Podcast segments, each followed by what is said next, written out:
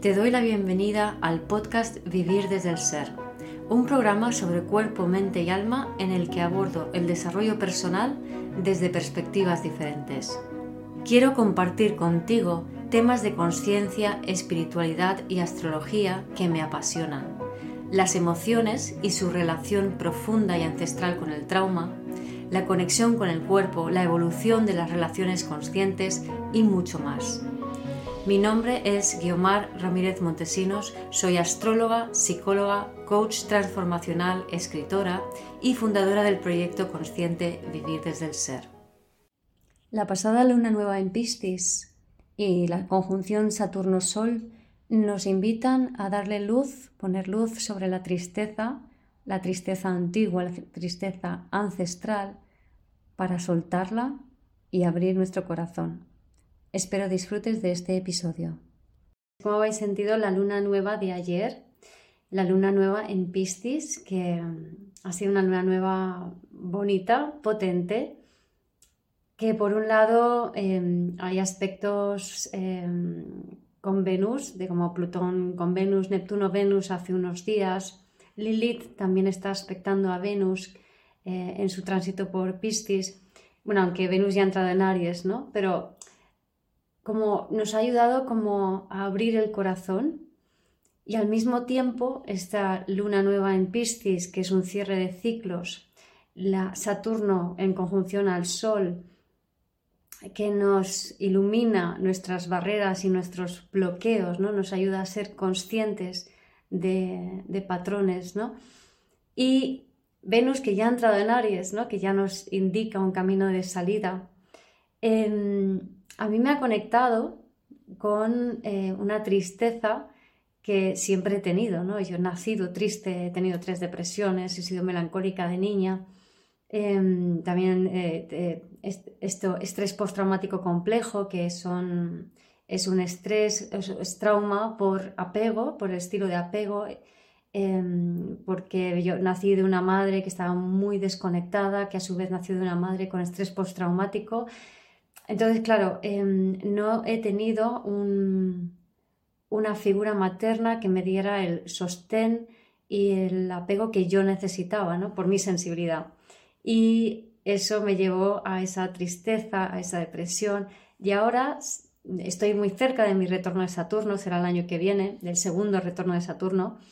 Eh, Saturno conjunción Sol se está dando en mi casa 4 mi casa 4 es muy importante. En mi caso, empieza con, en mi, en mi carta natal empieza con Marte conjunción Lilith en Acuario y termina con la conjunción Saturno-Quirón en Piscis, ¿no? Entonces marca todo un tema de eh, la importancia de desarrollar mis emociones, eh, mis bases emocionales para encontrar mi propia estabilidad. Entonces, este Saturno-Sol está, está marcando, está poniendo, o sea, me está haciendo conectar con, esa soledad, con esa tristeza que tanto me ha caracterizado durante la mayor parte de mi vida, ¿no? Pero claro, ahora ya lo veo, lo siento de una manera totalmente diferente. Em, entonces yo le pedí al universo, y es que es como que esto es como se hace el desarrollo personal realmente, no es voy a trabajar sobre mi desarrollo personal, sino voy a intencionar la siguiente etapa y lo voy a intencionar y que sea lo más fácil y suave posible, y así hice. Entonces intencioné eh, al universo que me diese claridad sobre eh, este tránsito de Saturno por mi casa 4 em, que quería saber. Y entonces me encuentro con un vídeo de Mm, Amy I. Pigeon, que es em, doctora Amy I. Pigeon, es una, es una, médico estadounidense que trabaja la biología del trauma y tiene una página web que se llama y toda una serie de programas de formación que yo he hecho varias con ella, que se llama The Biology of Trauma. Entonces, bueno, si alguien quiere profundizar, ahí puede encontrar más información. Y, y entonces ella explicó una definición biológica de la tristeza que me pareció súper oportuno y que voy a compartir con vosotros porque creo que además donde se está dando la Saturno en conjunción Sol entre Capricornio y Acuario, eh, perdón, a finales de Acuario, em, también todo esta Neptuno, Venus, Plutón, Venus, Lilith, Venus y la luna en Piscis nos están invitando como a cerrar un ciclo que si bien yo lo estoy viviendo como muy prominentemente en mi carta, creo que es bastante generalizado y por eso lo quiero compartir eh, con vosotros, para ver si os, si os inspira y, os sirve, ¿no?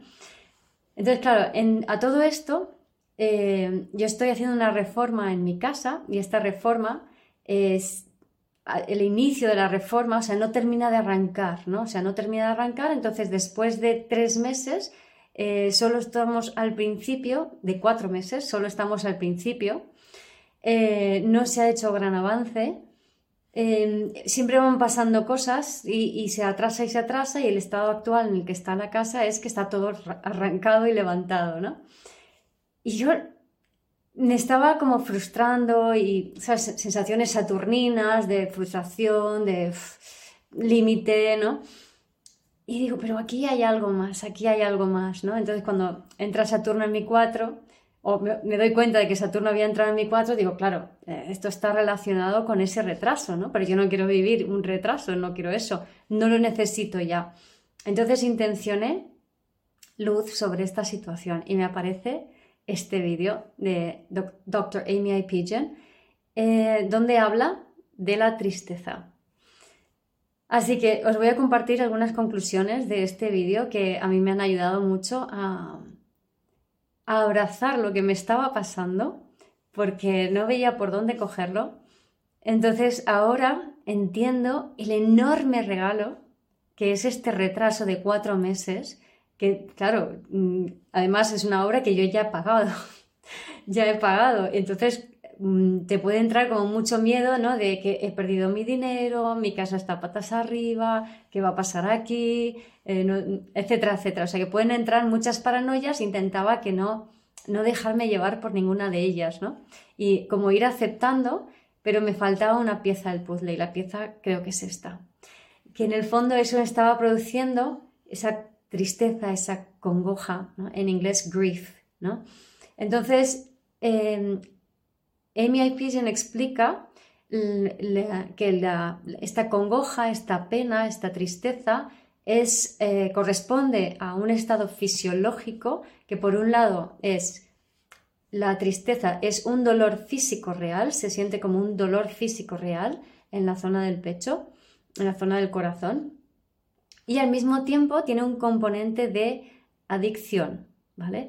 En inglés craving, que es un poco diferente, es como el eh, craving es como ese ansia, em, ese anhelo de aquello eh, que has perdido, ¿no? O aquella persona que has perdido, ¿no? La tristeza surge como cuando algo em, que es fundamental para ti, para tu con lo cual te has identificado o es importante para tu organización interna, para tu seguridad interna, cuando esa cosa o esa persona desaparecen, se van, se alejan, da esa sensación de duelo, que en el fondo es duelo de una parte de ti, ¿no? Como que y la tristeza es como no querer soltar esa parte de ti o aquella persona o situación que representa esa parte de ti que estás soltando, ¿no? Y eso tiene también mucho que ver, o sea, cuando no lo quieres soltar, tiene que ver con el estrés postraumático complejo, ¿no? Que son los traumas de bebé por eh, falta de contención suficiente, con lo cual el bebé vive como demasiada o demasiada estimulación demasiado rápido o demasiado poco durante demasiado tiempo, ¿no? Entonces, cuando no recibes suficiente afecto durante demasiado tiempo o te impactan los estímulos demasiado rápido, demasiado, demasiado intenso, demasiado rápido, es cuando eh, te traumatizas junto con la incapacidad para dar una respuesta em, que alivie la situación. ¿no? Entonces, cuando no tienes capacidad de respuesta, la tristeza, en vez de ser algo pasajero, se cronifica en eh, una especie de duelo, un proceso eh, donde esa tristeza, que es esa, melancolía o esa depresión, no termina de procesarse. ¿vale? Y eso es así porque em, cuando uno no procesa, cuando uno no puede dar una respuesta que ayuda a la emoción de la tristeza, simplemente atravesarte e irte, y te quedas en los apegos, entonces es porque em, al no haber respuesta caes en la respuesta de inmovilización del sistema nervioso, em, que es, tiene que ver con el nervio vago y el sistema parasimpático. ¿no? Es como cuando el animalito hace el muerto. No, no me puedo escapar, no, me, no puedo eludir, entonces hago el muerto. No es una respuesta voluntaria, sino involuntaria.